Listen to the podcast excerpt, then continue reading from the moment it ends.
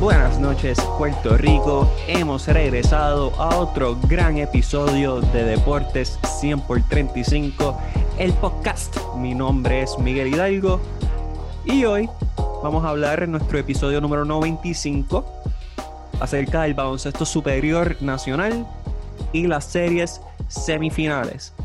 Así que si voy a hablar de baloncesto, necesito a dos caballitos, a dos personas que metan el balón, ya sea en guira, ya sea en yompa, contra la tabla, o simplemente faltas técnicas que van al tiro libre y las meten. Eso es lo que yo busco, gente que meta el balón. Así que vamos a empezar primero con el de la casa, directamente desde Full Sail University, de Trujillo Alto, Puerto Rico, el gran Raymar Vélez. Dímelo, Raymar.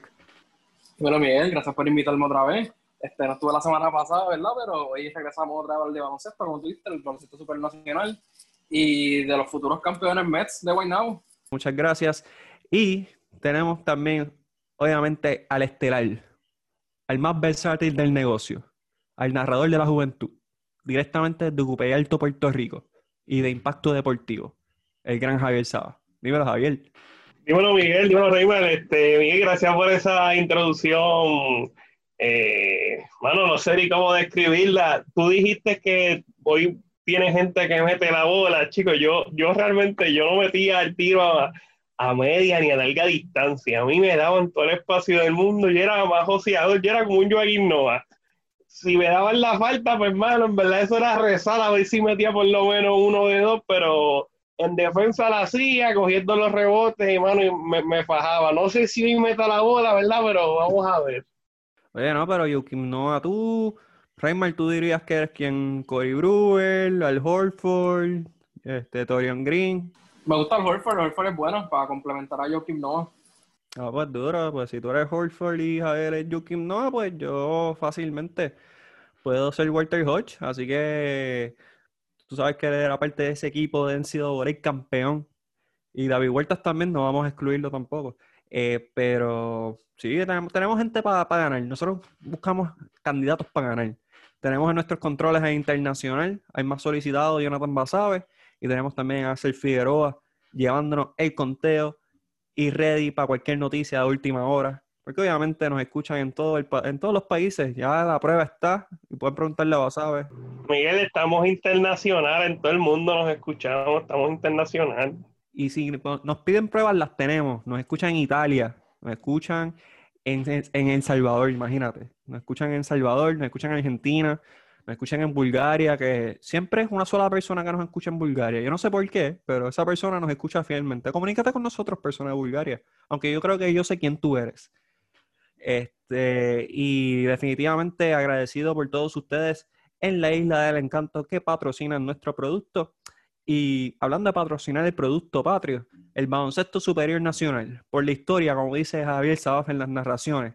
Y vamos a la etapa semiculminante, porque la culminante es la final. Así que vamos a hablar de la serie semifinal. Y Raymond, ya que tú eres al Holford, te voy a dar el balón allá ¿Con qué, ¿Con qué serie quieres empezar? ¿Con los piratas contra los brujos o quieres hablar de los Mets contra los vaqueros?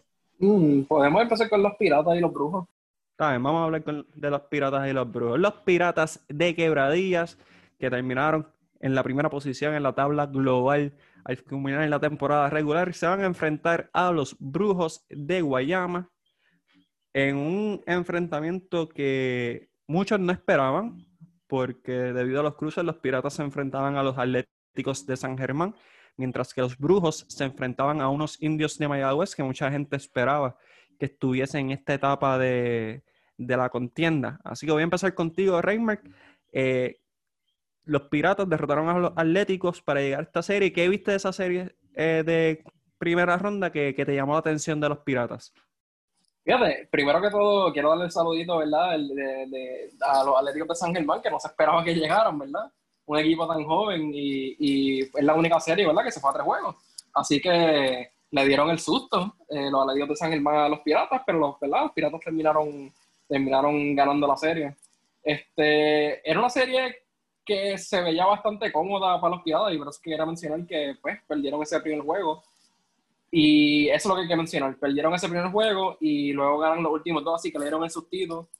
Eh, Quebradilla es un equipo que, en verdad, era para ganar los dos juegos, técnicamente. Este, pero hay que hablar, yo creo que algo que me llama la atención es la cantidad de jugadores que ellos usan en, en los juegos. Ellos tienen una rotación de 12 jugadores, ellos usan básicamente a todo el mundo, todo el tiempo. Un equipo bien veterano, este, un equipo, ¿verdad? Que usando a eh, Alex Franklin, eh, Peracoco, Lamar Patterson, creo que la, Lamar Patterson ha sido el mejor jugador de ellos, ¿verdad? Por, lo menos en estos tres juegos.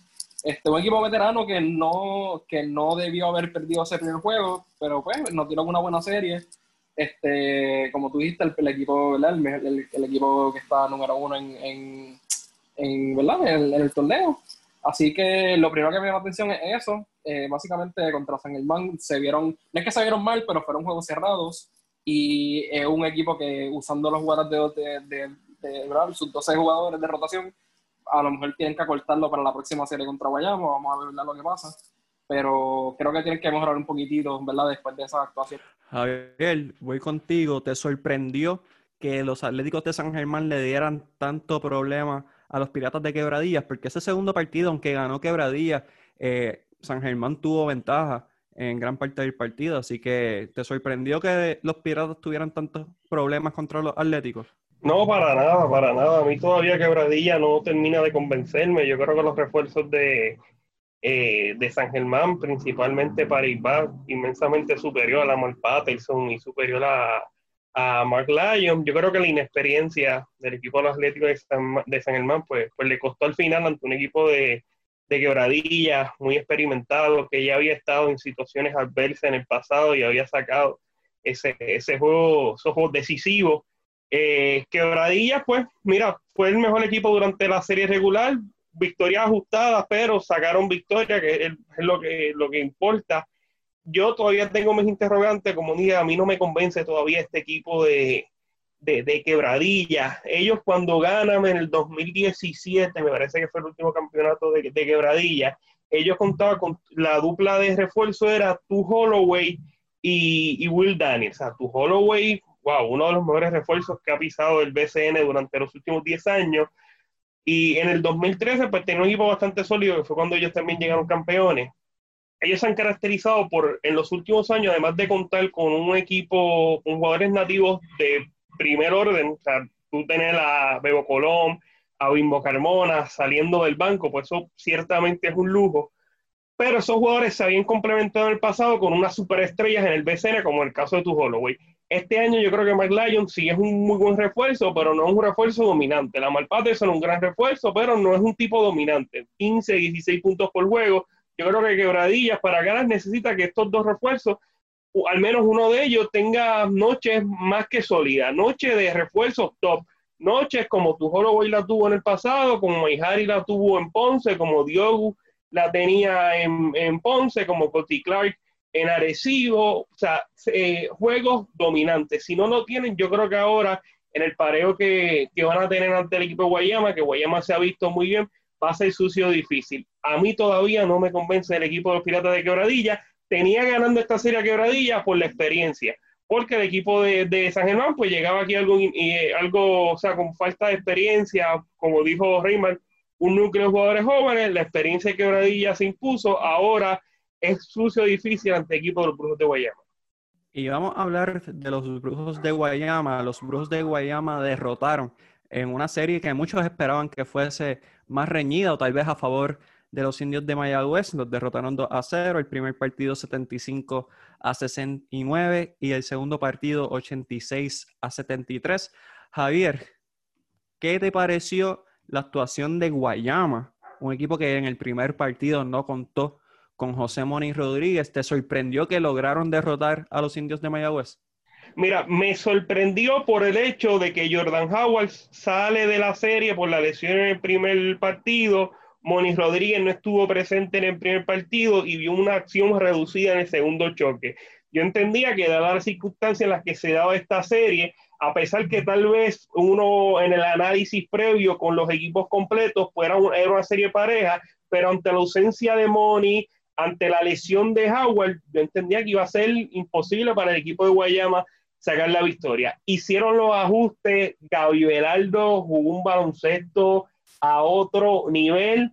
eh, la, la, proyección que se tenía con Gaby Velardo era muy alta. Es un jugador que sí tiene la habilidad, sí tiene el talento, pero nunca se, le, nunca se pudo hacer justicia. Esta temporada lució muy bien. Y en el juego importante, que fue el juego del pasado, de, del pasado martes, pasado lunes, se creció, eh, fungió como, como armador. Gaby que ha jugado la 1, ha jugado la 2, se le dio esa oportunidad, oportunidad grande y la aprovechó al máximo. Y mira, el equipo de, de Mayagüez no tuvo respuesta. Eh, trató, pero no podía solo. Los otros jugadores como el Zambasabe, Marcus Barham, eh, eh, Lions, debo decir, este, el otro refuerzo, Page, el nativo Page, que se pierde el primer juego estuvo en las ventanas mundialistas, estuvo haciendo el proceso de cuarentena, en, la, en las ventanas de la América estuvo en el proceso, el proceso de cuarentena, llegó al juego, estaba algo fuera de ritmo. Mira, se, se dieron una combinación de factores, así que sumar que ellos Reyes pues también se lesionó, no estuvo viendo acción con Mayagüez y el estado anímico de este equipo de Mayagüez, pues realmente eh, no, era el mejor. El equipo de Guayama le salió todo. Juan Pablo Piñero, que es un gran defensor, anotó balones. Cleon Penn donqueó. Eh, sinceramente, el Guayama jugó un baloncesto prácticamente perfecto. Y Will Daniel, que yo siempre he tenido mis interrogantes con él, sé que es un buen refuerzo en el sentido de que él hace el trabajo. Es un refuerzo que es un 12, un 12-7 a su máxima expresión, pero no el Will Daniel que, estamos, que hemos visto durante toda esta temporada, particularmente en esta serie de cuartos de final, yo pensaba que estaba jugando Mike Harris del equipo de Guayama por los canastos que hacía Will Daniel. O sea, Will Daniel eh, parecía Mike Harris. Mike Harris parecía Will Daniel. Y si esto va a ser la constante durante el, durante el resto de la postemporada, yo creo que Guayama es un candidato serio y sólido al campeonato. Raymar, voy contigo. ¿Qué has visto de este equipo de Guayama que te ha sorprendido a que, nos lleva, que los lleva a esta etapa de, del juego? Porque al principio de temporada sí contaban con Jordan Howard, todo el mundo saludable, jugando muy bien, están en primer lugar. Luego sufren unas derrotas consecutivas, baja la confianza y ahora están en la etapa semifinal. ¿Qué hicieron ellos o qué ajustes tuviste que te sorprendieron para que ellos llegaran a esta etapa? Fíjate, ha sido, ha sido un sub y baja este equipo, como tú mencionaste y como mencionó la Javier. Este, ellos, o sea, algo de ellos es que cuando, cuando empieza la temporada nosotros veíamos pues tenían el cuadro y tienen a lo mejor uno que otro jugador el banco, pero no tienen la profundidad y técnicamente no tienen la profundidad todavía. Si tú miras estos dos juegos, ellos solamente usaron ocho jugadores. Ocho jugadores de rotación, que es técnicamente lo que un equipo normalmente hace, que aunque en el BCN se usa más, ¿verdad? De 10, 10 a 12, como vimos con Quebradilla este, un equipo que realmente no vimos la profundidad y lo estamos viendo en la cantidad de jugadores que usan. Jordan Howard cae, ¿verdad? Se selecciona lamentablemente. Y yo dije, mano, Mayagüez se va a llevar estos dos juegos, no hay manera. Pero estos jugadores, básicamente, stepped up, como dicen, estos jugadores salieron y pudieron reemplazar muy bien a la producción que hacía Jordan Howard. Eh, Will Daniels, lo que, lo que Javier estaba diciendo, Will Daniels eh, se esperaba, ¿verdad? Un 12-5, como dice Javier, pero está poniendo básicamente un 25-5 y 5 en estos dos juegos, tirando 60% de campo, 69% de campo en el primer, el primer juego. Así que yo lo que estoy viendo es, realmente es motivación, eso es lo que estoy viendo. Es un equipo que ellos dijeron, ok, no tenemos la profundidad, pero vamos a poder reemplazar los jugadores, ¿verdad? Que no, que no tenemos como Jordan Howard y tenemos la motivación de ganar, ¿verdad? el primer campeonato de esta franquicia. Eh, estamos muy motivados, este, no tenemos la profundidad, como dije, pero pues tenemos los jugadores motivados. Y Gabriel Velardo lo mismo, exacto. Gabriel Velardo, tremendo, ¿verdad? Tremendo en estos dos juegos. Yo no esperaba que Guayama ganara la serie, especialmente después que cae, ¿verdad? Que, que lamentablemente se lesiona Jordan Howard. Pero estamos viendo motivación, eso es lo que estamos viendo. Y son peligrosos porque los equipos que vienen con momentum y vienen con motivación, ¿verdad? Tienden a, a, crecerse. Y vamos a ver lo que pasa en esta serie contra, contra Quebradilla, porque son dos equipos bien, bien opuestos. Eh, usar 12 jugadores de día a usar 8 y 7 contra Guayama, yo creo que maybe no afecta a Guayama, pero ver pues si contra Mayagüez no lo vimos, a lo mejor contra Quebradilla tampoco, ¿verdad? Tampoco veamos ese, ese alcance, pero Guayama muy motivado, eso, es lo que estoy viendo. Miguel, yo, yo, quisiera añadir algo bien rápido, bien rapidito. Este, Reymar señala algo muy importante de la profundidad. Y mira, pues tal vez uno viendo la plantilla, pues tiene sus dudas con Guayama, si es o no es profundo. Pero recordemos que Howard sale, viene Gaby Velardo a fungir de mariscal de campo. eh, Juan Pablo Piñeiro, que él, él vendría siendo de la segunda unidad, lo traen de titular y luce muy bien. También tienen a Cris Ortiz, que me parece que comenzó el último partido, pero que a lo largo de la temporada ha, venido del banco. O sea, es un equipo que tiene estos dos jugadores, eh, a eso le podemos sumarle Ron Rivera, que también viene del banco. Yo creo que es un equipo que no es tan profundo, no es tan profundo como el equipo de Quebradía, me parece uno de los equipos más profundos aquí en el BCN, pero también es cuestión de estilos de los dirigentes. Sea, Edicaciano, tú puedes tener eh, me puedes tener a mí, puedes tener a Reymar, puedes tener a Miguel Hidalgo jugando de quebradilla, saca, sácate a los, al jugador 10, 11 y 12, y Eddie los va a poner a jugar como quiera, porque ese es el estilo de Eddie Casiano, lo vimos con la selección nacional, los dos primeros cuartos ya habían jugado, me parece que los 12. O sea, que también es cuestión de estilo. Si es cierto que es un equipo más profundo, quebradilla, tienes a Bimbo en el banco, o sea, eso, eso es un lujo pero también es cuestión de estilo. Eric, Rodríguez es un dirigente más, más estructurado, juega un sistema más pausado, eh, más lento. Eddie, pues lo contrario, pues combina y tiene, tiene ¿verdad? Esa, su de esto dirigir es, mira, vamos a jugar con los dos, vamos a jugar con la,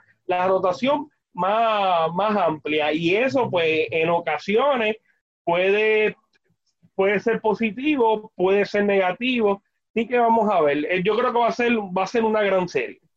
Y vamos a hablar de esta serie entre los piratas y los brujos, pero antes de, eh, quiero informar que Jordan Howard oficialmente estará fuera de esta serie debido a una lastimadura del ACL, así que le deseamos una pronta recuperación al armador, que muchos quisiéramos ver dentro de la selección nacional, así que le deseamos pronta recuperación a Jordan Howard. En la temporada regular se enfrentaron en dos ocasiones. En los dos partidos ganaron los Piratas. El primero fue 89 a 87, mientras que el segundo fue 89 a 79. Así que, Reimer, voy a empezar contigo. ¿Qué fortaleza tú ves para los Piratas de Quebradillas? Bueno, Quebradillas, como había mencionado anteriormente, usa una rotación de 12 jugadores. Esto puede ser bueno, como, como no puede ser bueno. Como estaba diciendo Javier, un dirigente como Edicaciano definitivamente sabe usar las piezas que, que, tiene, que tiene el mando. Ventajas definitivamente que Gradilla tiene Edicaciano, usa la rotación más larga y menciono la rotación específicamente porque esto es un torneo que fue bien cortito. Estos equipos estaban jugando básicamente un día así, un día no. Un equipo como Guayama, que no tiene esa profundidad, que tiene la necesidad de usar menos jugadores y ponerla a jugar más minutos, a lo mejor no le, no le favorece el tener el factor cansancio, el, tener, tú sabes, motivación y, el, y, la, energía para poder jugar. Vimos, eh, Javier, eh, estaba hablando de Gabriel Velardo, Gabriel Velardo jugó los 40 minutos en el primer partido y después jugó 38 minutos el segundo. Estamos hablando que básicamente el cuadro de Guayama te juega casi todo el juego, por lo menos en estos dos partidos, que fueron bien reñidos contra un equipo de Mayagüez, y no, fue un, no fueron juegos muy ofensivos. Este, el factor claro, yo creo que la, la, la quebradilla definitivamente le, ¿verdad? le va a llevar la energía, la motivación y la cantidad de jugadores que tiene. Y obviamente, sin contar la veteranía que tiene quebradilla, o sea, y, y, el dirigente que tiene. Así que, ¿verdad?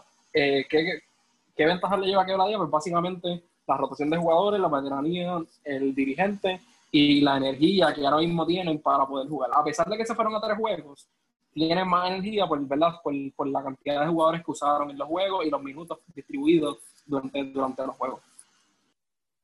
Javier Sadov, en su opinión, ¿qué tiene que hacer Guayama para salir airoso en esta serie? Pues mira, seguir jugando el baloncesto que han presentado, particularmente durante la serie eh, ante el equipo de Mayagüez. Yo tengo al equipo de Guayama ganando. Si, si juegan el mismo, el mismo juego que le hicieron el, primero y el segundo al equipo de, de yo creo que Quebradilla no tiene absolutamente nada para competir con el equipo de Guayama. O sea, Guayama le estaba saliendo todo. Will Daniel, como dije, jugando un básquetbol que jamás yo nunca en mi vida me hubiese imaginado que él era capaz de jugar. Ben Macaulay, que hay muchos que los critican porque en defensa eh, fue flojo. Ante Maihari, hizo que Maihari este, tuviera problemas en el poste bajo.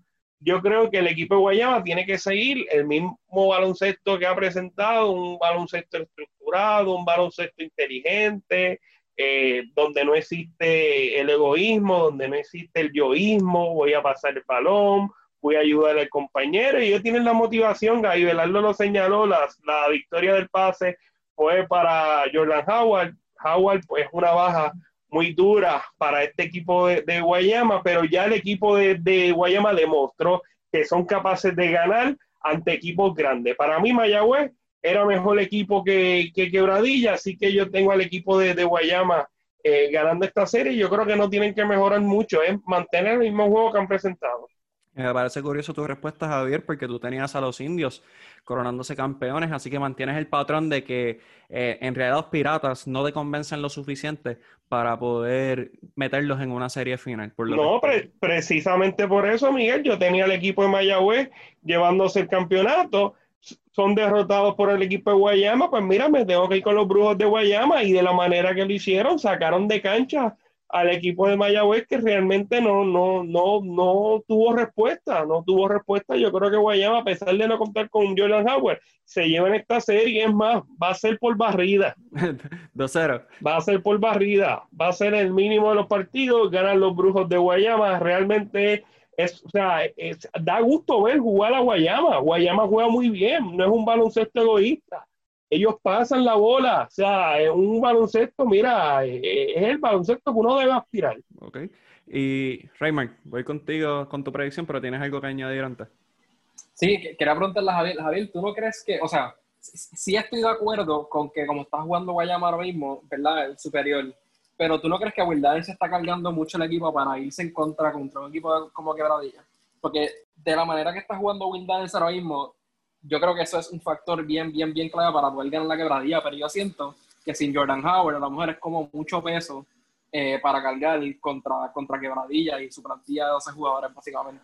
Fíjate, yo creo, yo creo que reconozco que la ausencia de Jordan Howard es una baja bien sensible en las aspiraciones de, de Guayama, pero ellos tienen, ellos tienen para compensar esa ausencia, ya lo han demostrado. Moni Rodríguez en el segundo juego vi una acción eh, bastante limitada. Yo creo que ante Quebradilla sus números, sus minutos van a aumentar. Juan Pablo Piñeiro en defensa, tal vez el mejor defensor que hay en el BCN. Ben Macaulay ha lucido muy bien. Eh, lo que tú dices es, interesante, eh, es importante porque para el equipo de Guayama llevarse el campeonato, Will Daniel tiene que mantener ese nivel de juego yo apuesto a que sí lo va a mantener. ¿Por qué? Porque lo mismo que vimos en la serie de en la serie ante el equipo de Mayagüez fue el mismo Will Daniels que hemos visto a lo largo de toda la temporada. Así que yo me voy a ir con esa constante. Yo creo que ellos tienen la figura. No todas las noches tiene que ser Will Daniels tirándose esas grandes noches. Yo creo que ellos tienen otros jugadores que pueden aportar y van a hacer, ¿verdad? Me parece lo necesario para llevarse la, la, serie ante el equipo de Quebradilla, que realmente, mira, a mí todavía no me convence el equipo de Quebradilla. Yo creo que los refuerzos son buenos, buenos refuerzos, pero no, no son esos refuerzos superestelares, no, son, no ese tu Holloway, no ese Marcus Williams, no lo son. Y yo creo que el equipo de Quebradilla necesita de un refuerzo así para poder competir con estos equipos ya en esta etapa de semifinal. Raymond vuelvo contigo. ¿Cuál es tu predicción acerca de esta serie entre los brujos y los piratas? Pues mira, yo voy a escoger a Quebradilla y lo voy a escoger en tres juegos. Estoy de acuerdo con Javier de que de cómo está jugando Guayama. Definitivamente Quebradilla no me, no me llamó la atención con lo que hizo con, ¿verdad? Eh, como, eh, con lo que hizo contra San Germán. Este, no creo que fue la mejor actuación, pero creo que eh, a lo mejor fue una motivación para poder decir como que, bien, nosotros llegamos primero y tenemos que jugar con el primero, casi no, ¿sabes? San Germán casi nos gana, hay que hacer un mejor trabajo y yo creo que en el último juego lo vimos, vimos la motivación de Quebradilla, ellos vienen con ese momentum de ese último juego. Eh, me gustaría, es, curioso porque sí lo voy a Quebradillas, pero me gustaría que Guayama gane. Este, pero voy a escoger a Quebradilla en tres juegos, seguir estirando un juego Guayama. Creo que Guayama eh, tiene que jugar demasiado perfecto para poder, para poder o sea, tiene que salir en lo que le salió contra Mayagüez y puede ser difícil de duplicar. Así que voy a escoger a Quebradilla en tres juegos. Y va a ser una serie bien interesante, fíjate. Bien, bien interesante. Sí, yo, yo concuerdo en que va a ser una serie bien interesante. Eh, Will Daniels definitivamente tiene una serie muy, muy eh, efectiva ofensivamente y también defensivamente ha lucido muy bien. Eh, al igual que Ben McCauley, Avi Velardo, ya se ha mencionado. Me preocupa que, pues, la, que tengan que cargar tanto peso ofensivo y más como equipo de los Piratas cuya profundidad mayor es en esa posición de front court. Entiéndase, tienen a Ramón Clemente, tienen a, Mark Patterson, que puede jugar la 4 fácilmente en Puerto Rico. Eh, también tienen a Pelacoco, tienen a William Orozco, eh, Jorge Bryan. O sea, tienen diferentes cuerpos que pueden tirar a esos refuerzos de, de Guayama que pueda apretar el paso. Entonces, pierden los 18 puntos, 15, 18 puntos que va a aportar Jordan Howard, que va a ir a la par o puede irse superior a Mark Lyons. Pues creo que está dependiendo mucho de José Rodríguez ofensivamente para poder superar a este equipo. Así que yo creo que Quebradillas, debido a su profundidad, va a salir con la victoria, aunque estoy con Javier, que es un equipo que a mí no me convence. Eh, creo que las rotaciones se tienen que aportar y creo que inevitablemente va a pasar, por más que le guste a Eddie jugar con 12 jugadores, eh, si quieren ser exitosos, y más en una final donde, pues, vamos a hablar de ese análisis, pero que no les espera un camino muy fácil. Así que yo tengo a los, a los Piratas también y creo que se va a ir a barrida en dos partidos. Y vamos a hablar de la próxima serie, una serie del área metro, que nadie se esperaba, nadie. O sea, nadie se esperaba esta serie. Y el que te diga lo contrario miente. Y es que los vaqueros de Bayamón se van a enfrentar a los Mets de Guaynabo. Yo en el episodio pasado dije que los Mets tenían la misma probabilidad de ganar una serie de postemporada que yo tenía de salir con Denis Quiñones. Qué bueno que me hicieron quedar mal porque yo siempre he pensado que yo puedo salir con Denis Quiñones, aunque obviamente mi probabilidad es 0.1%. Pero aparentemente 0.1% es lo que tú necesitas para poder pasar una serie semifinal en el baloncesto superior nacional. Los vaqueros de Bayamón llegaron en la segunda posición en la tabla global y llegaron a esta serie semifinal luego de derrotar a sus rivales, los capitanes de Arecibo, el primer partido 99 a 80 y el segundo partido a 86 a 81. Voy a empezar contigo, Reinmark. ¿Qué te ha parecido la actuación de los vaqueros de Yadier Molina en esta serie de primera ronda? Bueno, los vaqueros demostraron lo que fueron, lo que eran en, el, en la temporada regular. Ellos, ¿verdad? comenzaron dominando, luego bajaron un poquito, ¿verdad? Yo creo como todos los equipos que subió baja pero esa primera victoria, al, ganarle por 19 puntos a, a Arecibo, aplastadora, te dice mucho, y sin, y sin Rodríguez.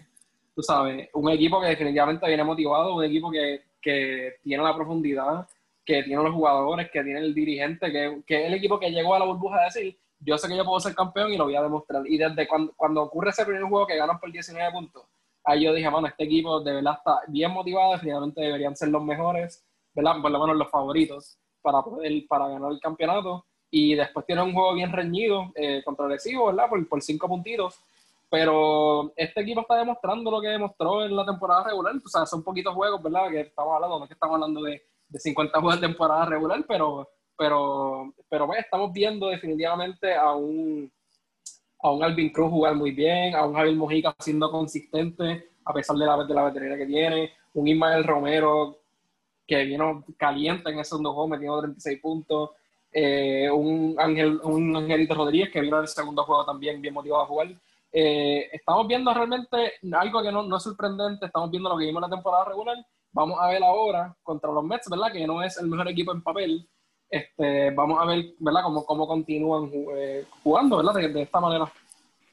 Javier, la actuación de los vaqueros. Como mencionó Reinmark, en el primer partido no estuvo Ángel Rodríguez. ¿Qué fue lo más que te sorprendió del rendimiento de los vaqueros en esa serie de primera ronda? Bueno, Miguel, rapidito. Antes, cuando ¿verdad? tú hiciste la introducción de esta serie, tú indicaste que nadie esperaba esta serie. Yo nada, ¿verdad? Para, para récord, en mis predicciones yo te dije que el equipo de Guaynabo ganaba la serie y Bayamón. En el único que me caí fue con el más importante, con Mayagüez, que lo tenía como los campeones. Pero nada, vamos al tema. De Bayamón, ¿qué me sorprende? Mira, Mira, Bayamón no me sorprende nada. Yo creo que Bayamón es el equipo, me parece en papel, el más sólido. O sea, Bayamón muy profundo. Y tú tener al cubanazo Romero viniendo del banco, destruyendo al equipo de Arecibo. Pues mira, yo creo que este equipo hay que respetarlo. Nelson Colón, para mí, uno de los mejores estrategas que hay en el baloncesto superior nacional. Dio cátedra el primer partido, vía paliza Luego hizo los ajustes y logró derrotar al equipo de Arecibo. Hace mucho tiempo que Bayamón no le ganaba una serie Arecibo y se incorporó eh, Ángel Rodríguez, Ángel tal vez el armador nativo, el mejor armador nativo que hay ahora mismo en el, en el BCN.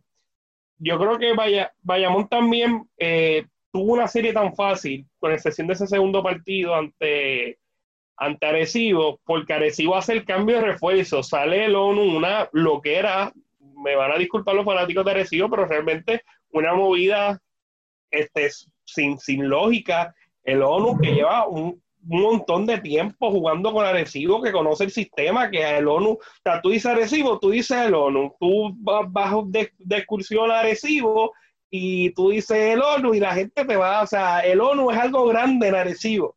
Sales del ONU que estaba teniendo tal vez su mejor temporada y el equipo de Bayamón se aprovechó, se incorporó nuevamente a Rodríguez, mira, y fue, y fue demasiado. ¿Qué me ha sorprendido? Nada, el equipo de Bayamón es real contendiente al título nacional. Y, quiero añadir más a eso que mencionas, Javier, de los capitanes. Eh, yo creo que ya se está dando cuenta que esta fórmula de integrar jugadores tan tarde en la temporada ya no da el mismo fruto que daba antes. O sea, David Huertas se integró, participó solamente en dos partidos. Eh, en Villegas, lo mismo. El cambio del ONU sin lógica, sin sentido. Eh, muchos dijeron que Leon Gilmore iba a parear la energía que iban a presentar los vaqueros, especialmente Ismael Romero, pero se vio una debilidad defensiva sobre todas las cosas, porque eso es lo que el ONU trae a una cancha para los capitanes, o sea, él trae defensa, él trae rebotes, y todo eso se perdió, todo eso se perdió, así que definitivamente sin lógica eh, lo que hizo la gerencia de Arecibo. Quiero resaltar que Denis Clemente en ese primer partido enorme, si no hubiese sido más apabullante la derrota de los capitanes de Arecibo, yo siempre he dicho que ha sido uno de los mejores armadores que tiene Puerto Rico, así que me alegro verlo lucir así. Pero definitivamente los capitanes con decisiones eh, muy sospechosas y tienen que reevaluar el modelo de cómo construir un equipo y aquí encarar el futuro y más con jugadores ya que están entrando en edad. Habiendo dicho esto, vamos a brincar al equipo más sorpresivo en la historia del baloncesto superior nacional. No solamente de esta temporada, sino en la historia del baloncesto superior nacional. Los Mets de Guaynabo llegaron a una serie semifinal Ustedes me dirán cómo, porque yo no sé. Aparte de que tienen tres refuerzos. Derrotaron a los cariduros de Fajardo en dos partidos. El, primero fue con marcador de 100 a 94 y el segundo partido fue con marcador de 88 a 77. Y Javier, voy a empezar contigo. Que diste a ganar a los Mets y quiero darte el crédito que te mereces porque si buscas la historia y los brackets, ahí están. Así que, Javier, ¿qué hace Guaynabo bien para llegar a esta serie semifinal? Mira, tener suerte, Guaynabo, tener suerte. Se midió al equipo de Fajardo, que Fajardo, pues, primero no estaba Timach Parker, no estaba Derek Riz, aprovechó. Así fácil, así cualquiera. Guaynabo ya cumplió, Guaynabo llegó, iba a llegar. Ahora yo no veo nada de oportunidad el equipo de Bayamón ellos van a necesitar que Stockton tenga dos noches metiendo 40, Teren John meta 40 y Ángel Núñez 20, porque realmente se le va a hacer bien difícil competir ante el equipo de Bayamón, aunque ya ellos sacaron victoria ante Bayamón en serie regular, yo creo que aquí la historia va a ser totalmente distinta. O sea, cuando uno compara hombre por hombre, uno quita los tres refuerzos que tiene el equipo de, de, de Guaynabo, es bien complicado que ellos le puedan jugar a este equipo de Bayamón. Yo realmente lo veo bien complicado. Ya Guaynabo cumplió. Guaynabo cumplió, se coló la postemporada, eh, dependió de las individualidades de Terence Jones, de David Stockton, que ha tenido un torneo a otro nivel. Ángel Núñez también, tres constantes. Pero ante el equipo de Bayamón, yo creo que ya esos son palabras mayores, asuntos mayores yo lo veo bien difícil. Ya Guaynabo cumplió, llegó a la semifinal, la primera desde hace, me parece que fue en el 2011, la última vez que estuvieron en semifinales, no ganaron un campeonato desde el 89. Yo creo que ellos deben estar contentos, deben estar felices. Un equipo que regresó al BCN, que las expectativas pues eran bajas, la liga le otorgó tres refuerzos para tratar de tener competitividad ante los otros equipos. Mira, ya hicieron lo que tenían que hacer. Adelante vayamos, yo creo que ya esos son asuntos mayores. Raymar Pérez, sé que estás loco por hablar de los Mets. Uno, para amedrentar mi existencia. Y dos, pues porque por alguna razón este equipo te llama la atención. Así que, ¿qué te gusta de este equipo de los Mets y te sorprende que hayan llegado a esta etapa del torneo? Quiero mencionar unas cositas antes, Miguel un punto un por ciento de salir con una persona sigue siendo un chance, sigue siendo un por ciento, así que se puede, Miguel, se puede. Ah, yo estoy claro. Se puede. Claro, siempre. Y lo viste ahora con Guaynabo ganando la Fajardo. este, no, no, mira, lo de Derek Chris y, y, y, Parker, mira, eso no, eso, no, eso no fue problema de Guaynabo, son cosas que pasan, no pudieron, no podían estar en el juego. Y Guaynabo capitalizó, o sea, no necesariamente suerte es un equipo que viene, lo mismo, viene motivado. O sea, claramente yo, yo Miguel sabe que yo no echaba con este equipo, pero, pero a, mí, a mí me ha sorprendido mucho que ellos han superado las expectativas. O sea, desde, no solamente expectativas, es un equipo que ni siquiera tenía que estar en el torneo. Un equipo que lo hicieron, o sea, con scratch, dijeron, vente a todo jugar, vente a todo jugar. Este, tú sabes, se fue el apoderado, se fue mucha gente de la gerencia. Eh, un equipo que para mí, eso es lo que me gusta realmente. Ellos están motivados porque era un equipo que no supone que ni siquiera había estado en el torneo. Y es el tipo de underdog que a todo el mundo le gusta menos a Miguel. Este, es un, Antes de que sigas, quiero aclarar que, que el que partió fue el gerente general. Sí, no hay nada de me gusta, pero continúa con disculpa. Este, pero nada, nada, a pesar de que echaba con eso, con Javier, Javier lo dijo perfectamente, ellos cumplieron con, con, ¿verdad? con ya con las expectativas, ellos no tienen ningún chance contra Bayamón. Este, sí recuerdo que había mencionado, ¿verdad? El primer podcast que hicimos de esto, que te pregunté, Miguel, si tú creías que Televisión y Stockton podían ganarle como una serie, por lo menos algunos juegos, a un equipo, y tú me dijiste, mira, sí, se puede así, que también te el crédito ahí. Y efectivamente, como que sí, mira, lo, lo vimos, lo vimos aquí contra Fajardo, pero son dos jugadores, tú sabes, dos jugadores no hacen el equipo. Así que, pues, es un equipo que ya cumplió con lo que hizo. Vamos a ver lo que pasa. A lo mejor, a lo mejor como Sabat dice, a lo mejor Stockton y Televisión meten 40 y, tú sabes, y, qué sé yo, Boulder a lo mejor te mete 10 puntos. Pero, pues fuera de eso, yo creo que Bayamón es el mejor equipo del torneo. Ahora mismo están, o sea, no hay manera de pararlo. Me vienen ofensivamente son el mejor equipo. Eh, no veo, no veo que, que Guaynabo gane algún juego, a menos que ¿verdad? estas dos cositas pasen.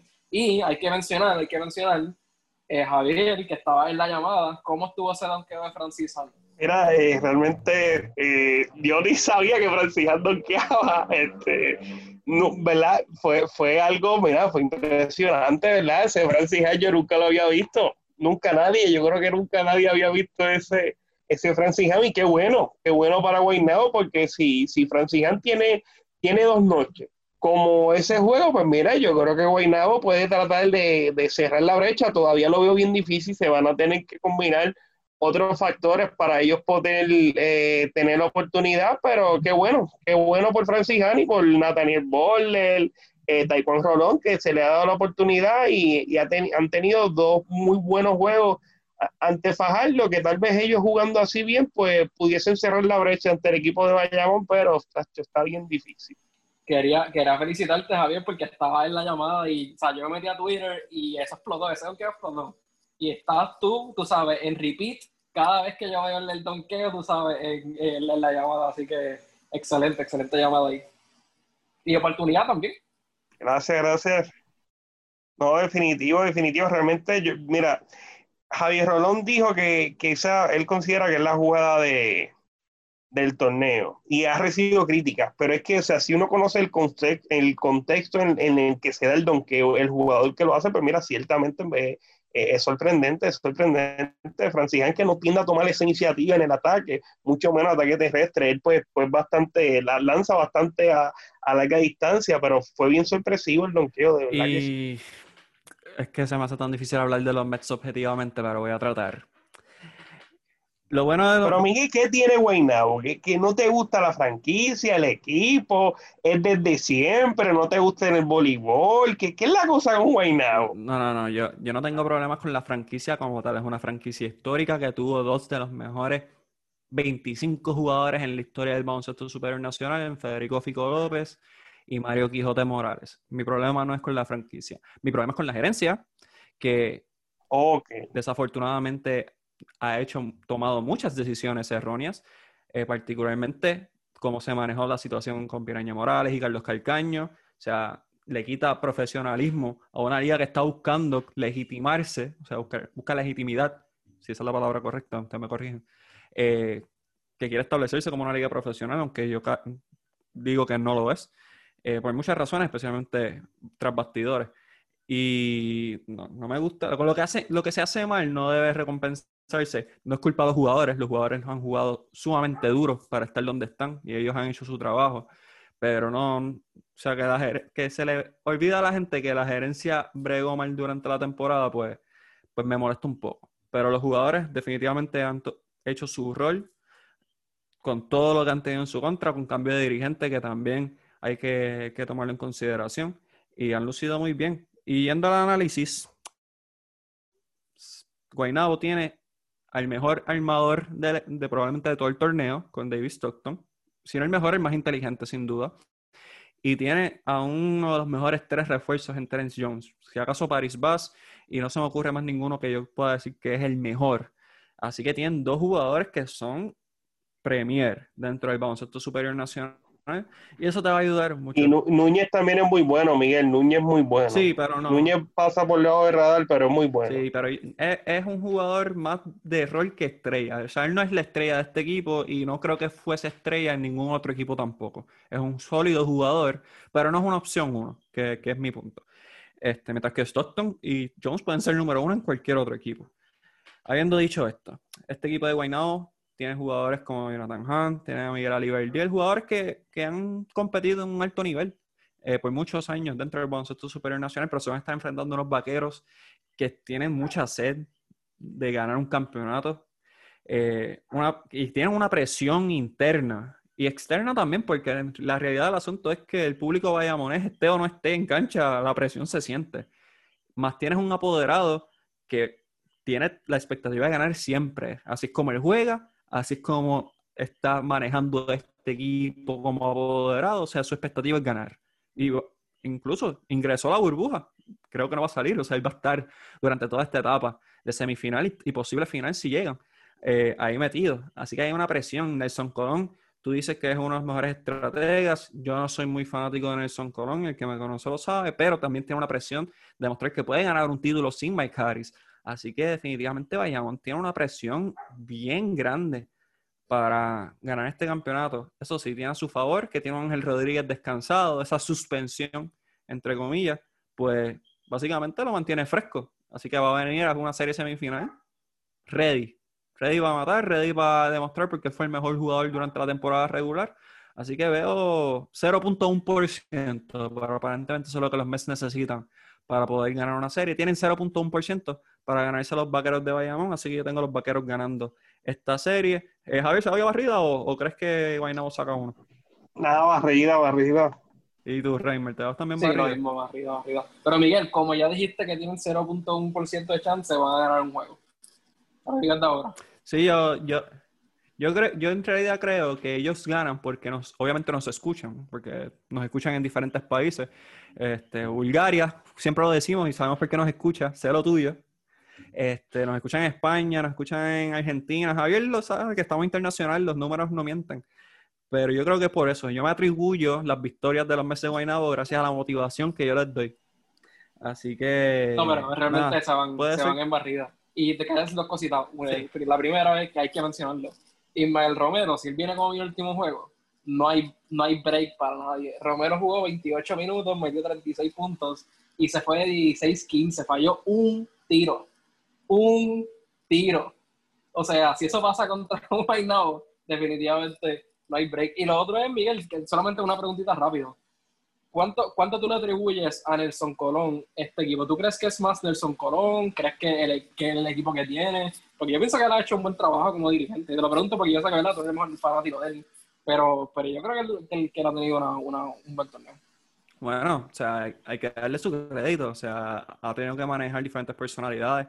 Eh, ha tenido un roster que ha sido cambiante dentro de todo. No tiene a Benjamín Colón. Este, no tuvo Ángel Rodríguez desde el principio de temporada, o sea que ha tenido que ajustarse a la realidad que le han dado. Eso sí, le han dado un equipazo, incluyendo la firma de Ángel Rodríguez e Ismael Romero para esta burbuja. Así que hay que darle su crédito, claro está. Pero O sea, los jugadores también están en excelentes condiciones, están en su mejor momento. Ángel Rodríguez sin duda es el mejor point guard nativo que tiene la burbuja ahora mismo y más con la lastimadora Jordan Howard. Y Mael Romero, lo he dicho durante todos nuestros análisis de podcast, que es el jugador más importante de este equipo. Un jugador bien difícil de machar, un 4 que se mueve como un 2. O sea, Ismael Romero es sumamente ágil, sumamente fuerte. Y si está cerca del canasto va a ser bien difícil detenerlo. Y no creo que Guaynabo tenga las herramientas para poder detenerlo a él, más detener a Ángel, más detener a Mojica, más detener a Doolittle, más Uter. O sea, Bayamón tiene demasiadas piezas que Guaynabo no va a poder resolver. Así que crédito a Nelson Colón, pero tiene, tiene mucha presión encima y creo que los jugadores son los que están sacando cara en este torneo. Habiendo dicho esto, Javier, su final, por lo que escuché, fueron los brujos contra los vaqueros, correcto. Raymark, su serie final es los piratas contra los vaqueros. Correcto. Y mi serie final es los piratas contra los vaqueros. No les vamos a dar predicciones porque obviamente nos queda el episodio final, que ese es el que tú sabes. Les vamos a dar todos los detalles acerca de el baloncesto superior nacional. Oye, y ya que estamos aquí, estoy con Javier. Javier y yo nos entrevistaron eh, para, o sea, nos preguntaron nuestra opinión acerca de nuestros cinco jugadores ideales del baloncesto superior nacional. Si no han tenido oportunidad de verlo, pasen por la página de Tiempo Extra eh, para que vean nuestras opiniones. Javier, vamos, ¿quieres dar tus cinco ideales? Y quiero aclarar que son nuestros cinco ideales para nosotros, no necesariamente son los cinco mejores, ni con quienes yo construir un equipo, simplemente los cinco que nosotros consideramos ideal, que machean, tal vez hasta puedan ser nuestros favoritos. Así que Javier, ¿quieres empezar con los tuyos o empiezo yo con los míos? Como tú prefieras, Miguel. Mira, pues yo soy más tradicional, yo soy más tradicional. Mi dictado, pues tengo número uno a Fico López en la, número, en la posición número uno, un líder, una persona que sabe distribuir el juego. Definitivamente una pieza que si no saben quién es Fico López, pregunten y busquen, porque definitivamente uno de los mejores armadores que ha dado este país. En la posición número dos, el máximo tres puntista en la historia del baloncesto superior nacional, el gran Elías Lari Ayuso, dirigente de los Atléticos de San Germán. En la posición tres tengo a Raymond Dalmau. Tiene un colizado su nombre, no tengo más nada que añadir aparte de eso. Número cuatro, podían incluir refuerzos y definitivamente para mí Mike Harris ha sido el mejor refuerzo del baloncesto superior nacional en sus últimos 20 años, dos campeonatos con los Leones de Ponce, fue MVP, fue Finals MVP, definitivamente un caballo en todo sentido de la palabra. Y en la 5, elemental, el mejor de todos los tiempos, el Concord Boricua, José Picunín Ortiz. Así que, Javier, da tus 5 y Raymond, no te libras, porque vas a tener que dar tus cinco jugadores aquí en el podcast de Deporte 100 por 35. Sé que te estoy cogiendo desprevenido, pero no, no es una lista que nunca has pensado. Esto es algo que tú has pensado antes. Voy a pensar contigo, Javier. Da tus cinco y si quieres también dar tus cinco, como que tus verdaderos cinco, que para ganar un juego. Mira, pues los cinco que yo he cogido son mis cinco jugadores favoritos, que, que da la verdad la curiosidad que lo puedo poner por posición. Pues mira, el Calpadilla como armador, yo empezaba el BCN como para el 2000, porque mi papá narraba con Guaynabo yo iba para los juegos y Calpadilla estaba en ese equipo, también estaba Falcón, Orlando Antigua, entre otros jugadores, y pues Padilla era de los mejores jugadores que había y era el, el armador, aunque a mitad de temporada fue cambiado, me parece que fue por Santurce. En la 2, Rica Apodaca es Apodaca para mí cuando estuvo en la selección, ese era mi jugador favorito de la selección, por encima de Arroyo, por encima de, todo el mundo. A mí Rica Apodaca estaba en otro nivel. En la 3, Richie Dalmau. Mi primer jugador favorito en el BCN es Richie Dalmau con quebradilla. Yo odiaba a los cangrejeros de Santurce. Y siempre me, siempre me molestaba que Quebradilla perdía la final con Santurce. Pero hubo, creo que fue en el, no, no recuerdo, 2002, 2003. Eh, el, año, el primer año que no gana Santurce, que no llega a la final, luego ganan los cuatro años corridos, ellos pierden con quebradilla, creo que fue en una semifinal, unos cuartos de final. Y yo pensaba, mira, para quebradilla, tiene vía libre, brutal, voy a llegar campeones. Y, no fue así. Pues Richie, ahí me encantaba también Ricardo Dalmau haciendo dupla con él. Larry jugaba, yo creo que este, Cristian estaba de San Germán.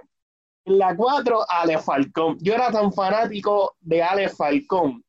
Ale Falcón, yo creo que él es de San Geraldo. Y yo vivo, yo vivo en Kuwait y en mi escuela nosotros íbamos para el subway de Coupé y Ale Falcón en ocasiones iba para allá. Pues una vez yo le dije, Ale, yo quiero que tú me des un autógrafo. Y Ale Falcón me firmó una, una servilleta. No voy a volver a decir el, sitio, pero me firmó una servilleta y así de fanático yo era de Ale Falcón. Y en la 5, pues, la bestia. Peter John Ramos. Realmente yo veo a Peter John y me emociono cuando juega, a pesar de las críticas, a pesar de, todo. Peter John es uno de mis jugadores favoritos. Y pues ese es mi, mi cuadro ideal de mis cinco jugadores favoritos. El Padilla, Rica Podaca, Richie Dalmau, Ale Falcón y Peter John Ramos. Y Javier, te voy a dar un minutito para que pienses tus cinco como que jugadores, si tú fueses a ganar un juego, tus cinco, pero quiero dar datos acerca de estos jugadores que mencionaste. Edgar Padilla llegó a un Final Four con Yumas, definitivamente uno de los mejores equipos. Tenía Marcus Camby, tenía Hidel Padilla, Hidel fue jugador antes de ser analista, así que por si acaso. Y también tenía a Caimelo Travieso, uno de los mejores tres puntistas en la historia de este país. Rica Podaca, yo creo que Javier, cuando habla de Igor, habla de los mejores picks en la historia del béisbol. Yo creo que Rica Podaca, cuando estaba en su pick, era un, anotador de lo mejor que tenía este país. Cerca de ser NBA con el equipo de Orlando. Él jugó, y, me, puede fallar la memoria, pero yo creo que él fue el jugador más valioso en Polonia y líder anotador en Italia. Y esos datos los tengo que confirmar, pero Rica Podaca era un excelente jugador, un excelente jugador y un excelente anotador. Richie Dalmau definitivamente era la cara de los Piratas de Quebradillas durante los 90 y, principios de los 2000, un jugador sumamente versátil, era un uno que podía jugar la 2, que podía jugar la 3, muchos esperaban que llegara a. NBA, muchos decían que era el mejor de los tres hijos de, de Raymond Dalmau. Miguel y Richie, antes de que Arroyo fuera el armador titular, el armador de la selección era Richie Dalmau, él empezó como armador titular en el Mundial del 2002. Un jugadorazo, o sea, Ricky, eh, y Ricky era diferente porque Ricky era un jugador de 6'7", jugando la posición de uno y eso en Puerto Rico era bien, bien inusual. Bueno, en el mundo era inusual. O sea, de la misma manera que Penny Hardaway eh, revolucionó la NBA siendo un point guard de 6'5, pues lo mismo hizo, Richie Dalmau en Puerto Rico. Alex Falcón, pues tuvo una carrera muy sólida por la selección nacional en el BCN. Y Peter John Ramos, que va a terminar siendo el segundo mejor luchador en la historia de Puerto Rico, detrás de obviamente Mr. Rating Rey González, así que muy pendiente a la carrera de Peter John Ramos dentro de la lucha libre. Yo sé de lucha libre y les puedo decir hoy que Peter John Ramos va a ser un caballo dentro del ensogado. Así que prepárense. Y definitivamente, Javier, son tus cinco favoritos. Y yo te puedo dar mis cinco favoritos también. Pero ¿quiénes serían tus cinco? Tú que eres tan patriótico, tan pro Puerto Rico, tus cinco que vas a ir a la guerra para ganar un partido olímpico, por, decir un ejemplo. Miguel, pero es que el problema es que este es del BCN. Y yo cuando hablo de los mejores del BCN, tengo que incluir a dos que ya son parte de la sociedad puertorriqueña, pero que representaron los colores de Panamá. Para mí, eh, Piculín ganó campeonato con Santurce, con San Germán, pero los números que pusieron Mario Bolle y Rolando Fraser, ridículos ridículo. Fraser tuvo cuatro temporadas con 30 puntos o más. Eh, Mario Bolle tuvo temporadas, creo que fue 25 y 17. O sea, los números de Mario Bolle y Rolando Fraser, ridículos. Yo lo tengo en el cuadro ideal de la historia del BCN. También tengo a Quijote Morales, tengo a Raymond Dalmau y como, almaro, como armador tenía tres posibles alternativas. James Carter, tenía también a, a Cristian Dalmau y a Pachín Vicente, me fui con Pachín. Me fui con Pachín por el impacto que tuvo en el baloncesto, por el impacto que tuvo en la franquicia de Ponce, ganó campeonato eh, con el equipo de Ponce y yo creo que esos son mis cinco ideales. Reconozco que hay otros jugadores que muy bien pudiesen estar, eh, Piculín, o sea, Piculín, Piculín jugaba de cero, pues hablemos que Piculín me parece hubo como dos o tres temporadas que no jugó BCN porque estuvo o llegaba eh, a finales, eh, estaba jugando en, Europa, puede estar Piculín, puede estar Casiano, puede estar Tonito Colón, Nestalí, eh, puede estar Nestalí, puede estar también este Giorgi Torres, hay, hay un montón de jugadores que pudiesen, Teo Cruz, el Mago Blondeta, hay un montón de jugadores que pudiesen estar incluidos en ese, en ese grupo de los cinco ideales. Pero tus cinco me gustan, fíjate, es, un cinco bien sólido. Eh, confirmando, Rica Podaca lidera anotaciones en Italia 2007 y también uno de los mejores jugadores en la Liga de Polonia, así que definitivamente uno de los grandes picks. Y Raymar Vélez, fue donde usted, usted no participó en esta entrevista, pero sí me interesa su opinión como experto de todo lo que es el baloncesto puertorriqueño. ¿Quiénes son sus cinco jugadores que, del BCN, específicamente, si usted tuviese un cuadro? Pues yo, mis picks fueron bien personales, hermano, y, escogí cinco jugadores, ¿verdad? Por, por razones, sea, son mis jugadores favoritos, punto, y, les voy a dar razón por qué. El primero, Fico López, eh, Miguel, concuerdo contigo. Escojo Fico López porque quiero que sepa, mi papá se llama Federico, le decían Fico, y es el primer jugador que yo escuché en mi vida de, de sobre el baloncesto mi papá me daba clases de historia de quién era Fico López, definitivamente le gustaba, y pues este tipo de jugador, ¿verdad? Que siempre se me queda cuando, cuando era pequeña, a pesar de que no lo vi, ¿verdad? Este, si mi papá siempre hablaba muy bien de él. El segundo, tengo que reconocer a Laira Ayuso, Laira Ayuso es una eminencia, o el mejor tirador que hemos tenido, siempre me ha gustado verlo en el equipo nacional, siempre, yo creo que el jugador más, como que más, más, el, el jugador que tú siempre querías ver jugar cuando metía esos triples, ¿verdad? Y siendo tan bajito, la posición que tenían. Eh, tengo a Rica Podaca, increíble que le hayan mencionado. Realmente no pensaba que le iban a mencionar, pero Rica Podaca, lo mismo que le digo, es un jugador que te encantaba verlo jugar en el BCN, te encantaba verlo jugar en el equipo nacional. Y de la, es de la manera que jugaba. Así, él siempre me gustaba cuando jugaba en el BCN. Mi cuarto jugador es un pick definitivamente personal y es Ángel Daniel Basayo. Y lo digo porque Daniel Basayo, el papá de él, ¿verdad? que en paz descanse, me dirigió a mí. Y, y Basayo iba a mis prácticas, eso era antes de ir a Virginia Tech Así que yo conocí a Vasallo personalmente, haría mis prácticas y el papá de él fue uno de los mejores dirigentes que yo tuve. Y si no me equivoco, eh, Daniel Vasallo empezó a jugar en la liga a los 15 y 16 años. Él era bien joven cuando empezó a jugar en el BCN. Así que los Vasallos están siempre van en mi corazón. Y el centro no es muy difícil. Y eh, la evidencia, Picolín, Picolín, Pico. No hay, no hay manera de que tú escojas, ¿verdad? Si tienes, si tienes que coger un centro en Puerto Rico, una, una figura más icónica no solamente ¿verdad? por lo que hizo en Puerto Rico, sino afuera y en el equipo nacional. Y solo voy a decir que si Picurín en su pick juega contra Peter John, bendito. Mi Javier, bendito. ¿Qué tú crees, qué tú crees que va a pasar, Javier? No, no, yo estoy, yo mira, yo estoy consciente de Piculín hubiese masacrado, o sea, Piculín cogía bendito a John y, y, y, lo masacraba. Yo, yo tengo duda de eso, o sea, no se pueden poner la misma en la misma oración la carrera de Piculín. Mira, mi clase graduanda, ellos fueron para Grecia, este, un viaje educativo que tuvieron y ellos dijeron que eran de Puerto Rico y los griegos lo primero que le dijeron fue Piculín, Piculín, Piculín. O sea, Piculín un tipo que trascendió en Puerto Rico, un tipo, mano, que tuvo impacto en Europa, en el mundo, o sea, eh, eh, miembro del Salón de la Fama de la FIO, o sea, Piculín, yo estoy consciente de que es de los más grandes, pero a mí, a mí, eh, yo vi Piculín, pues la parte final de su carrera, Peter John, yo lo llevo siguiendo toda la carrera y a mí me, siempre me ha gustado Peter y por eso le estoy en mis cinco favoritos.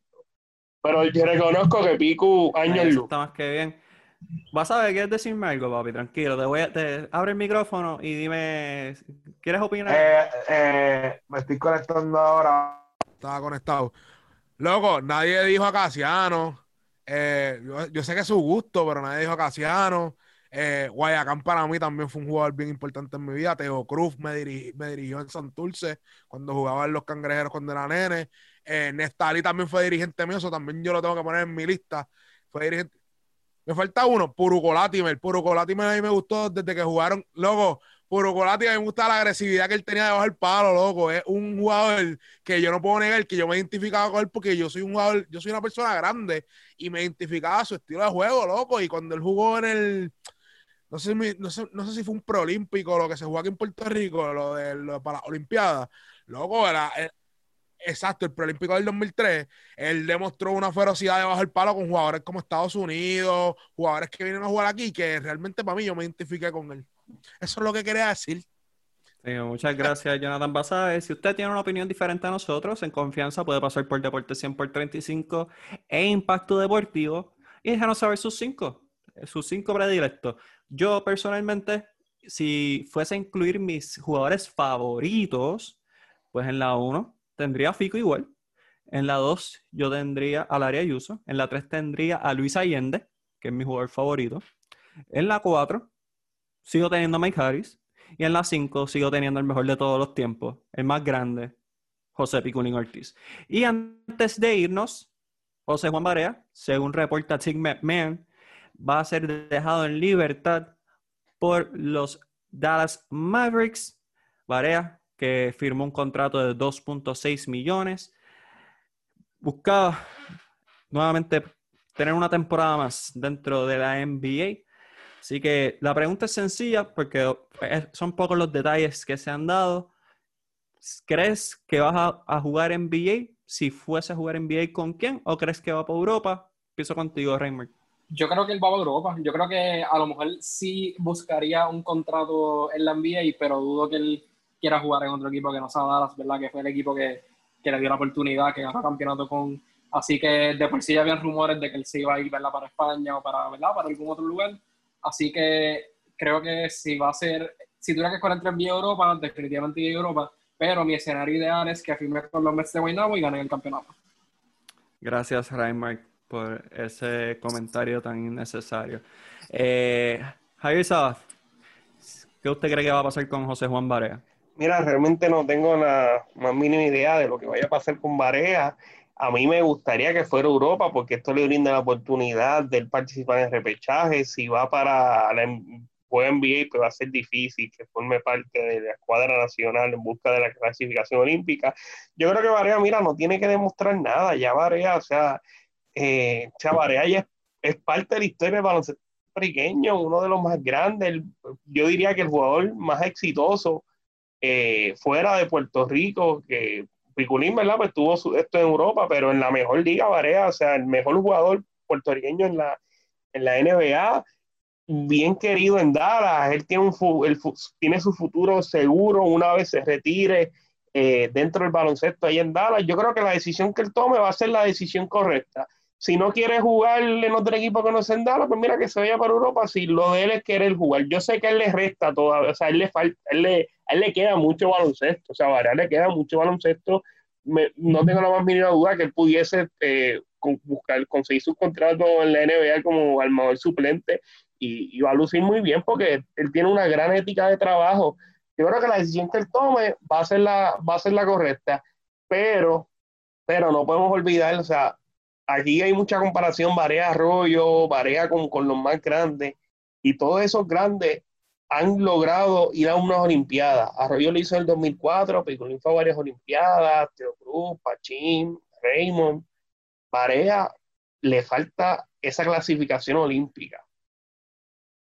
Yo creo que lo más conveniente, más allá de jugar en NBA, para él estar en esa, él como quiera estar en esos, en esos grandes, pero en, en las Olimpiadas pesa, y más aquí en Puerto Rico. Así que a mí me gustaría que se fuera para Europa fuera de repechaje y tratara de llevar a Puerto Rico a los Juegos Olímpicos. Bien difícil, bien difícil. En mi caso, creo que Varea va a buscar un, contrato más en NBA.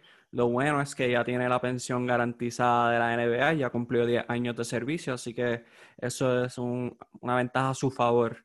Obviamente, en esta etapa de su vida, pues le gustaría un contrato más, eh, definitivamente garantizando el futuro de él y su familia. Pero creo que lo mismo puede hacer en Europa. En Europa igual va a tener un contrato millonario, va a tener tiempo de juego, especialmente ahora con, eh, con Facundo Campazo yendo a la NBA. Creo que en España, especialmente en los dos equipos grandes, hay oportunidad para él jugar. Eh, le beneficiaría a, la selección nacional.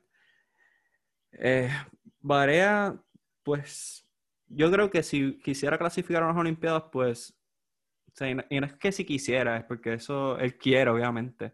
Pero él, él tiene una oportunidad de poder, aparte de jugar en Europa, sino reclutar también. Porque y esta es la última oportunidad que tiene Barea para ir a unas Olimpiadas. esta es la última.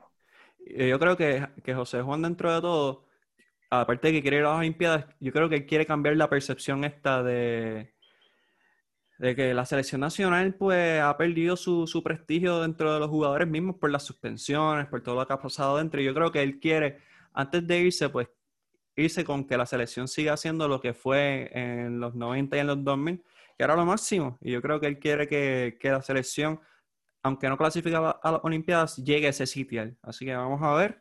Definitivamente le deseamos éxito y estaremos pendientes y cubriendo de cerca lo que sea la decisión de José Juan Barea. Javier, ¿dónde te pueden seguir en las redes de nuestros fanáticos mundiales de Deportes 100 por 35? Mira, en Twitter y en Instagram nos pueden seguir, me pueden seguir en Hub Sabbath y en Facebook en Impacto Deportivo Radio PR. El principal taller de jóvenes en Puerto Rico, hay que decirlo y así es que... Y estamos los sábados de 2 a 3 de la tarde por Radio Paz, 8 y 10 AM. Eh, Miguel, luego tenemos que descubrir quién es esa persona de Bulgaria que, que nos sigue. Yo no sé, ¿qué idioma se habla en Bulgaria? ¿En búlgaro? ¿Qué, qué idioma se habla allá? Bueno, Hay yo, yo sé hay quién que es... investigar para mandar un saludo allá, porque mira, si no, si no siguen a- en, en Bulgaria, pues tenemos que darle cariño a nuestra radio audiencia allá en, en el, en el continente europeo. Bueno, yo sé quién es. Y sé que sabe por lo menos lo básico de inglés y de español. Lo básico. Sabe lo necesario. Así que le mandamos un saludo, especialmente desde Trujillo Alto, Puerto Rico. Raymar Vélez, en su regreso, espero tenerlo más pronto que tarde porque se acerca la NBA. ¿Dónde lo pueden seguir a usted en las redes? Me pueden seguir en Twitter en arroba RHI underscore Vélez y en Instagram en R underscore Vélez 12. ¿Y dónde más lo pueden seguir, Raymar? Que usted no solamente es parte de este podcast, usted también está en otra colaboración. Bueno, pueden seguir también a Jonathan- el gran Jonathan Basabe en Pura Grasa. Eh, se acercan, eh, hicimos unos episodios, ¿verdad? Estamos haciendo unos episodios sobre, sobre películas este, que están bien, bien interesantes. Pues sube, si no me equivoco, mañana. Sube el episodio que grabamos esta semana. Así que síguenos en Pura Grasa en Twitter, en Instagram y, y con Jonathan Basabe también. Oye, y les voy a decir algo. Basabe me dijo que no dijera nada, pero a mí no me importa. Viene una actriz famosa para allá, para Pura Grasa. No es hoy, pero pronto. Y eso se está coordinando. No le puedo decir más. Y el OnlyFans también. El OnlyFans también se está coordinando. Sí, pero eso está, eso está siendo coordinado por Cedric. Dicho sea de paso, le mandamos saludos a Cedric, que tremendo donqueo que hizo en la burbuja del baloncesto superior nacional. Y a mí me pueden seguir en Miguel HR22 en Twitter. Solamente hablo de perreo, de deporte y de lucha libre. Yo no hablo de más nada. Eh, y nos pueden seguir en Deporte 100 por 35 en todas nuestras redes. Vayan a Google, pongan Deporte 100 por 35 en el search y ahí va a aparecer todo lo que necesitan. Y no, Miguel, y saludito a Axel, bendito, de- no podemos despedirnos sin felicitar a la producción. no, claro, internacional Jonathan Basabe y Axel Julián que sigue creciendo dentro de esta industria. Así que si estás buscando quién te edite el audio, si estás buscando quién toque la armónica en tu orquesta, si estás buscando quién te cuide el gato, llama a Axel, que Axel te puede ayudar. Así que nada, Corillo, nos vemos la semana que viene con más de Deportes 100 por 35, que estamos en la invernal, estamos en la final de BCN, estamos en la NBA, estamos hasta en los premios lo nuestro, estamos en todo. Así que nos vemos, chequeamos, Corillo.